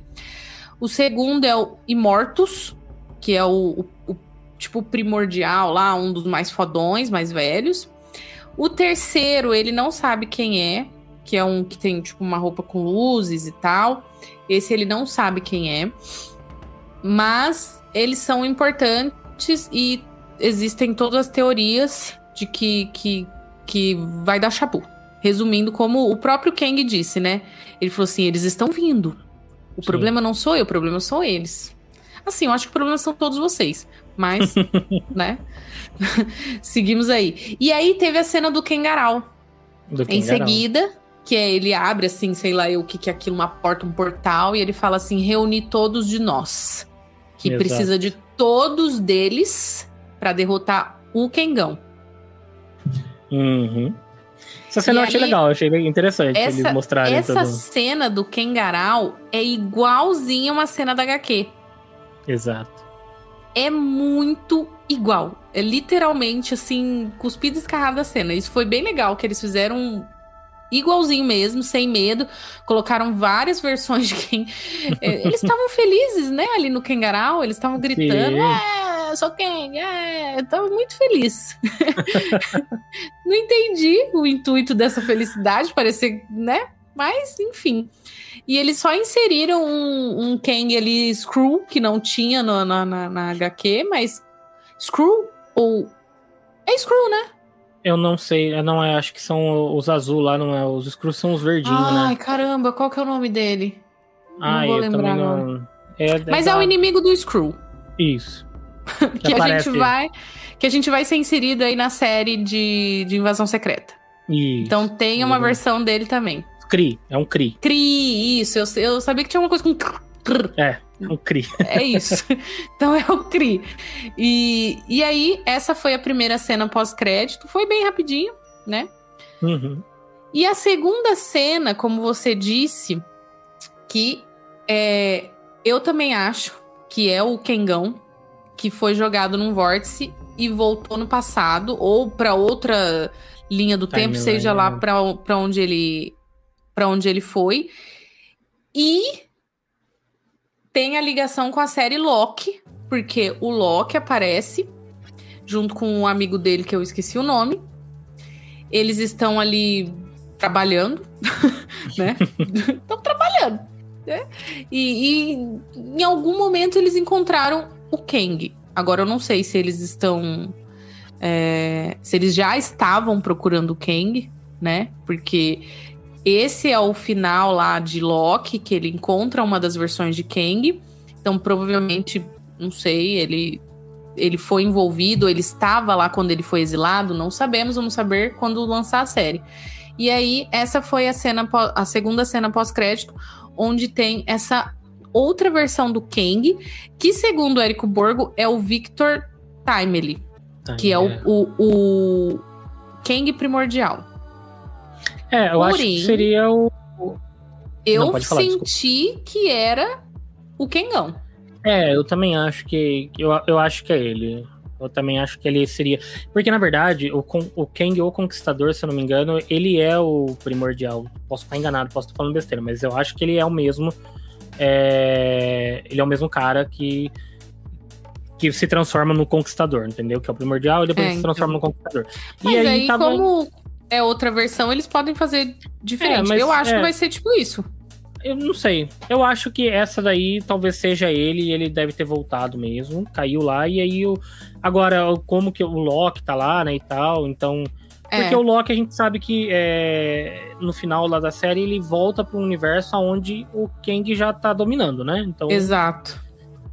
Não sei. Ficou curioso, tô curioso para ver o que, que vai acontecer. Também tô curioso. Eles colocaram isso e, e foi a primeira vez que, eu, se eu não me engano, que eles ligaram diretamente a série a, uhum. no, no cinema, né? Que foi a, essa série que realmente bombou, uma das séries pessoal mais gostou, tirando Wanda, foi Loki. E aí eles colocaram isso é, na cena pós-crédito, eu achei super legal, porque o Loki é um personagem que todo mundo ama. E aí Sim. ele meio que nos obriga, entre aspas, a assistir a série, porque vai ter continuidade lá. Pois então, é. vai Mas ligar posso, tudo aí. Posso confessar uma coisa para você aqui? Eu não acho, eu não acho o Loki essa essa coisa toda que todo mundo ama. Ah, eu gosto dele. Não, o Loki em si eu gosto. A ah, série. A série. A série. eu não acho ela toda essa. Porque era uma das primeiras. Eu não. Pra mim, ainda, assim, acho, acho que WandaVision ainda é. Tipo, não, WandaVision é. tá aqui e o resto tá aqui, é. assim, sabe? Tipo, ela tá Exato. num outro é patamar. É WandaVision então... realmente foi. Não, WandaVision pra mim ainda é fora de série, assim. Tipo, uma, uma coisa. Ela é muito, muito acima, mas o Loki, sei lá. Não, eu cheguei no. Eu, olha, eu sou muito difícil de falar, falar uma coisa dessa, mas chegou em um momento da série do Loki que eu falei, cara, eu acho que eu vou parar de assistir esse negócio, porque eu tava achando muito chato. Assim, tinha. Ah, eu gostei. O, o Loki em si eu acho muito bom. Eu ficava confuso em alguns momentos. Não, pra mim nem foi tanto essa questão de estar tá confuso nem nada, mas eu achava que era, ela, ela enrolou, enrolou demais, sabe? Tipo, umas, uns episódios que poderia ter, sabe, desenvolvido mais coisas, ter andado com mais coisas ali. Eu não sei, eu acho que eu tava com muita expectativa é, de pode que ser. iam trazer tanto do multiverso e blá, não sei o quê, porque eu achei, o começo dela eu achei sensacional. Mas depois vai, vai se arrastando, se arrastando, se arrastando. Aí eu falo, ah, cara, tipo, chegou lá, sei lá, tô vendo aqui, são, são seis episódios. Acho que no episódio três ou quatro ali eu falei, cara, tá muito chato, assim, tipo. Aí, beleza, fiquei sabendo depois. Eu acho que eu até esperei juntar mais um ou dois episódios para poder assistir. Eu nem tava assistindo ela mais, tipo, toda, toda semana. Mas, assim, beleza, eu vou assistir agora, principalmente porque tem essa ligação. E segundo notícias aí, o Jonathan Majors vai aparecer de novo e ele vai ter uma série, uma, um papel mais relevante. Então, não é só isso que a gente vai ver dele, né? A gente deve ver ele mesmo atuando na série, a gente deve ter mais dele. E realmente, isso que você falou é interessante, né? Porque a Marvel não tava. Apesar dela estar tá expandindo o universo dela com as séries, ela não tava eh, meio que assim, ah, beleza, a gente tem a série, mas a gente não liga o filme direto com a série, a gente liga a série direto com o filme. E agora não, parece que estão, né, usando mesmo as séries para poder fazer uma extensão do que a gente tá vendo no cinema, né? Então, achei Sim, isso eu, interessante. Eu né? gostei. Eu gosto disso. É, do que, eu sei lá, acho que da antigamente a gente tava assistindo a série, estava tudo muito muito assim, ah, beleza, existe no mesmo universo, tudo, mas nenhuma das coisas estava influenciando diretamente. Então agora espero Sim. que isso vá, vá mudar um pouco aí na, na, nessa fase, né? É, eles estão arriscando. É. Estão arriscando e, e, querendo ou não, uma hora ou outra vão ter alguns erros, como sempre tem, mas Marvel vai lá e, e dá uma corrigida como ela fez, por exemplo, de tirar algumas séries, de tirar o pé ali em algumas coisas. E então... aí. Não, só, só deixa eu só adicionar esse comentário, porque eu volto de novo naquele ponto. Eu acho que é. Assim. É, como você disse, é too much ali, sabe? Tipo, você ter séries, assim, ter cinco, seis séries num ano e você ter mais quatro, cinco filmes meu. É muita coisa. É, tipo, é, um, é um processo industrial que você tá fazendo das coisas. Então, assim, ou as coisas vão sair tudo muito iguais, ou se você vai tentar fazer coisas diferentes, elas vão sair cagadas. Entendeu? Não tem, não tem como. Eu acho que. É, eu acho que é, é mais fácil eles darem um passo para trás, tira algumas coisas do calendário, fala, vamos trabalhar melhor essas coisas que a gente precisa fazer. Tanto que eles estão reformulando e parece que entrou aí no calendário, pelo menos estava tava saindo rumores de que Eternos, né? Acho que, acho que você citou também, não sei. Uhum. Mas Eternos e Shang-Chi 2, né? Vai ter. Sim. Vão entrar no Shang-Chi calendário. precisa ter, por favor. Então, que não tinha sido, não tinha sido anunciado. Nossa, um dos melhores filmes da, da nova fase. Sim, então, eu acho que precisam, assim, agora voltar e falar: peraí, o que, que a gente tava fazendo? Ó, a gente tava, tava indo num caminho de apresentar novos personagens, beleza. Agora a gente apresentou, mas a gente precisa trabalhar melhor esses caras, entendeu? Porque o, o MCU só foi o que ele foi até Vingadores Ultimato, porque você tinha todo um background para cada personagem. Homem de Ferro tinha três filmes, mesmo o terceiro sendo né, o que todo mundo odeia. Eram três filmes. Thor Sim. tinha dois. Capitão América tinha dois. Então, tinha três também, né? Que depois a gente teve o. Até o Ragnarok, né? Ragnarok também foi antes do Ultimato. Então, assim, todos eles, todos os personagens, para chegar naquele ponto ali do, do sabe, tipo, de, de, ter aquela junção, você tinha uma, uma construção muito bem feita desses personagens. E hoje, até agora, nessa, nessa fase 5, né? Porque a gente teve a fase 4 que né, foi tipo meio que por água abaixo ali, a galera não tava gostando muito. E aí nessa fase 5 que tá na hora de você trazer esses personagens, não tentar apresentar mais coisas. Traz os é, personagens de volta, melhora o que você tinha feito. Reúne o que você trouxe na 4. É isso. Melhora, corrige os erros, Sim. melhora aqueles personagens e segue. Porque, pô, ah, pensa comigo, vamos lá. Se a gente começar a enumerar os personagens que foram apresentados na fase 4, somando séries e filmes, a gente teve a Gavião, a Gavião Arqueira, a Kamala, a. Quem mais ali? O, o Cavaleiro da Lua. Miss Marvel. A, é, a, a, Miss Marvel, que, que eu falei, né? Que é a Kamala, mas teve. A, tem a ah, outra tá. lá da, da Mônica Rambeau também. A tem, Mônica, maravilhosa. É, quem mais que teve ali de série? Tem, se a gente for pensar até naquele filme lá do Lobisomem, lá que também né, se enquadra na fase é, 4. Então, só... Aí você tem a mudança do Capitão América, você tem a Shuri, Sabe, tipo assim, é um, um bando de personagem novo que você precisa desenvolver. Não ficar trazendo mais coisas, entendeu? Assim, eu acho que agora é a hora então deles repensarem alguns, algumas coisas, porque eu acho que foi um, um termômetro muito do, do bom pra Marvel ali olhar e falar: peraí, se um, um filme que tem o grande vilão da fase que a gente tá, do, da saga que a gente tá construindo, não tá atraindo tanto público, alguma coisa tá errada. É. Sabe? Era, e assim. Era para ser o um estouro, né? Entra a minha teoria. Vamos ver se você e o público concordam comigo. Pelo andar da carruagem, eu acho que eles vão fazer algo diferente com o Kang. Ele já deu ali um spoiler falando assim que ele, na verdade, é... não é o vilão, né? Ele está tentando proteger o povo de todos os outros. Uhum. Então eu não sei, mas a minha teoria é de que vai ter uma aliança com Kang no final para contra algo maior. Não sei se contra os Kangões ou contra o Galactus, não sei. Não sei. Porque realmente eu achei que eles apresentaram ele de uma forma muito pequena para fazer ele ser um para ele bater de frente com Thanos, entendeu? Uhum. Eu acho que eles vão de alguma forma ali, não sei, mas ele vai acabar sendo um, um não um aliado, mas tipo, sabe igual aconteceu com o, surfista prateado? Hum. Que ele ajuda ali contra o Galactus? Uhum. Sei. Eu acho que vai acontecer alguma coisa assim. Acho. Teorias da minha cabeça aí. Não sei vocês. É. Não é. Não, não diria que é uma, uma teoria totalmente infundada, não. Eu acho que pelo andar da carruagem dá pra, dá pra até assim pensar em algo de, desse tipo. Acho que uma o Jonathan Majors ele, ele tem um, um apelo assim de, de ser o do carisma dele e tal então assim você gosta do personagem então seria um ponto até de ver ele como bonzinho, né, no universo da Marvel ali. Eu fiquei, inclusive, até abrindo um parênteses aqui, eu fiquei pensando, puta merda, por que, que esse cara não esteve lá no, no, no, no, Pantera e de repente, sei lá, por alguma, por algum, de algum, de algum jeito no roteiro, metia esse cara como novo Pantera Negra? Você imagina se não fosse, se ele não, não fosse o Kang. Não como você diz o ator, é, né? É, ator, realmente. o Jonathan Majors. Imagina se esse Nossa. cara tivesse inserido em, ali no, no, no, Pantera Negra. Verdade, de algum jeito, seria um, fosse um novo Pantera. Maravilhoso. Apesar que eu gostei muito da, do que eles fizeram com a Shuri.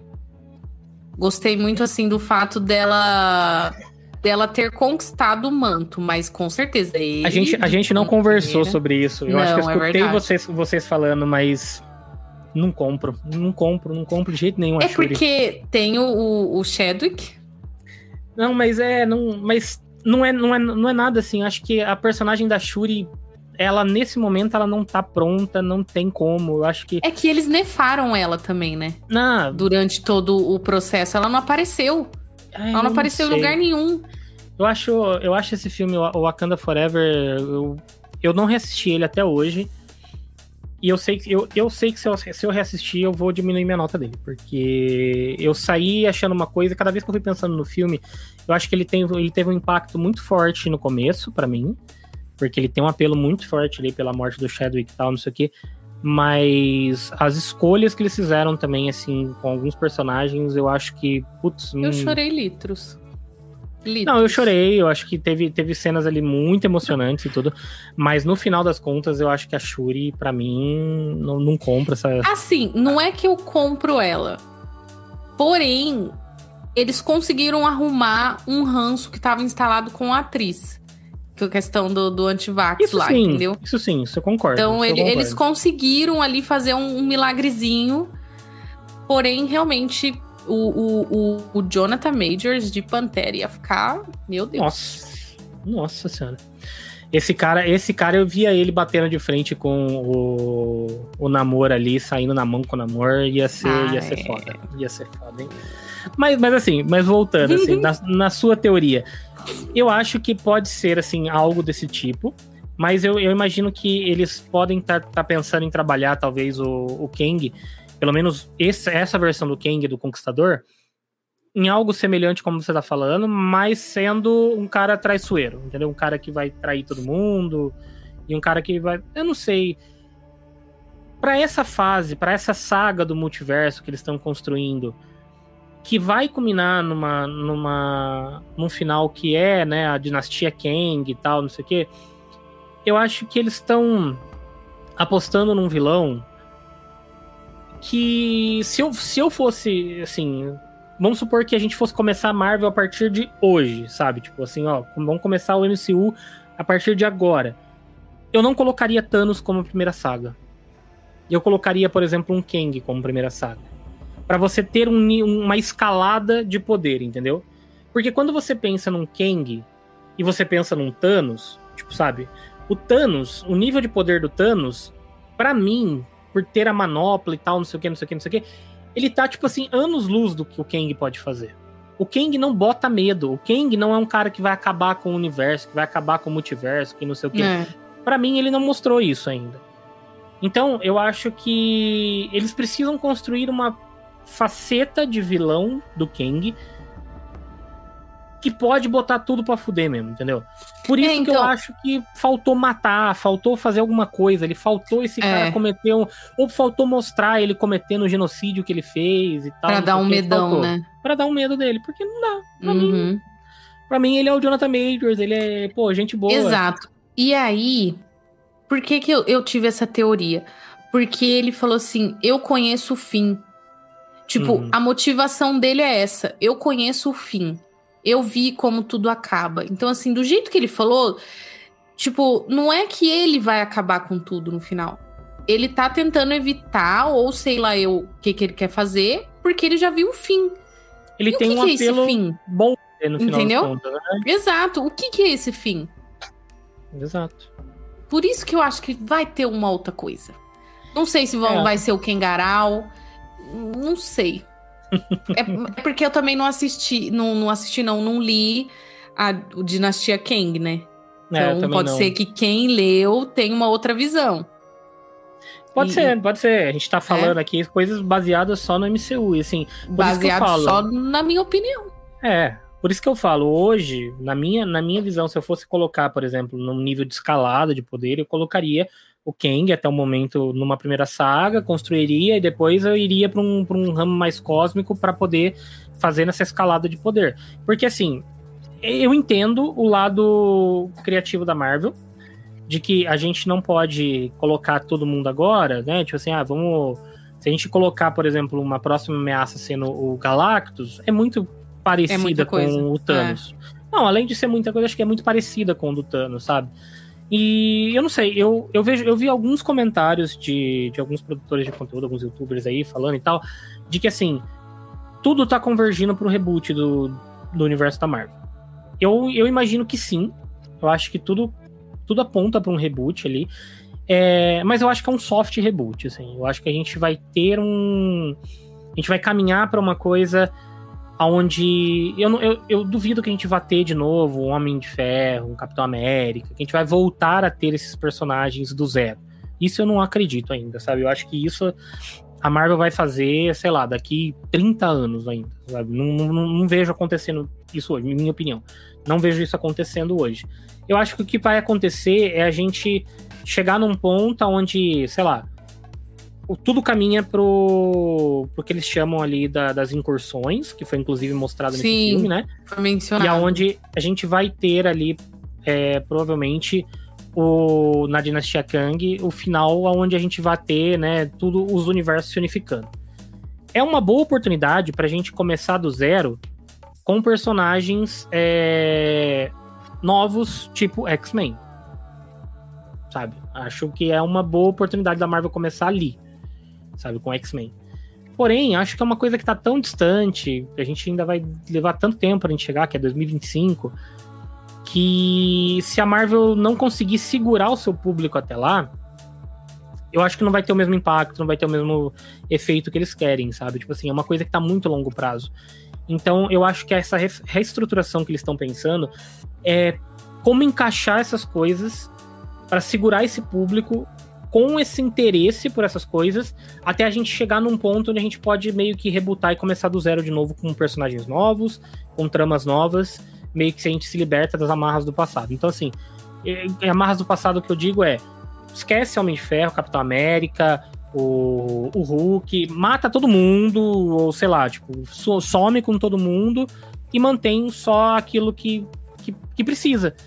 X-Men agora, Homem-Aranha, eu acho que saiu o rumor essas semanas aí também de que o, o Tom Holland renovou aí por mais, uhum, sei lá, quantos contratos, quantos, quantos filmes.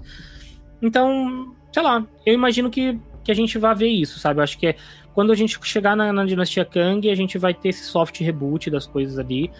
Mas eu acho que falta um pouco mais de coragem da Marvel pra gente sentir o peso mesmo de que todos esses anos que a gente tá acompanhando não estão sendo em vão, que assim, que as pessoas morrem, que as coisas mudam, que, a, que, os, que as coisas estão em contínua evolução no MCU. E a, hoje parece que não, hoje parece que as coisas estão, sei lá, muito estagnadas, né? Então.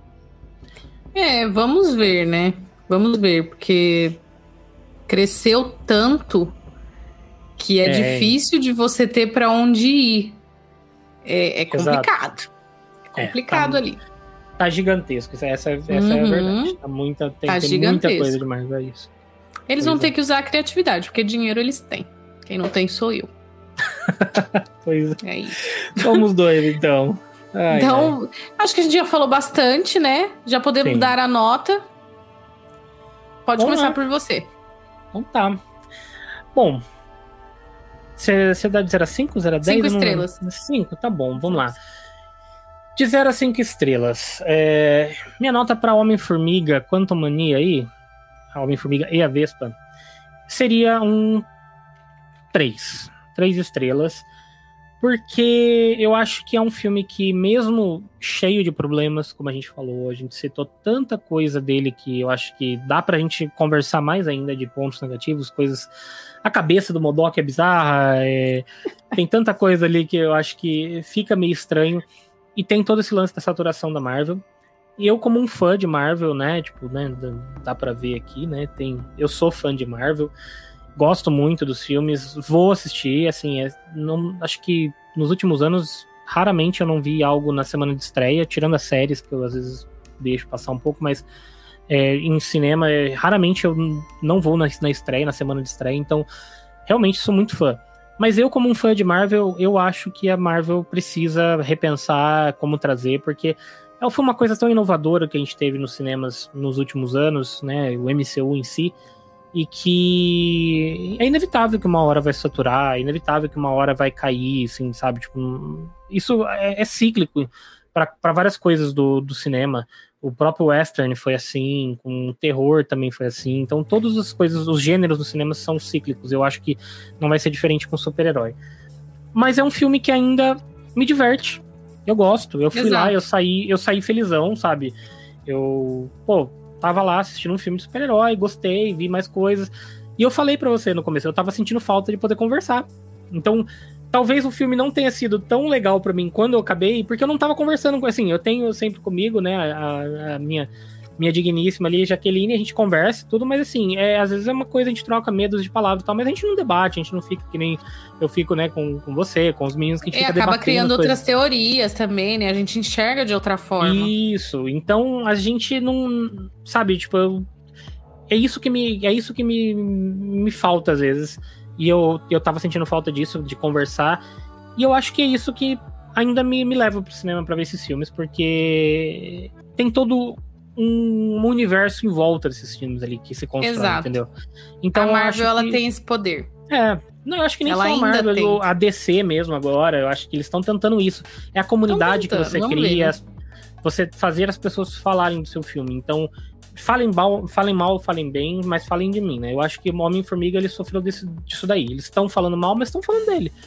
A gente tá aqui falando desse filme de novo, entendeu? Tipo assim, é uma, é uma coisa inevitável. Então eu acho que o filme ele peca, tem muitas coisas negativas, tem pontos positivos, eu acho que ele, ele tem menos pontos positivos do que pontos negativos, sim.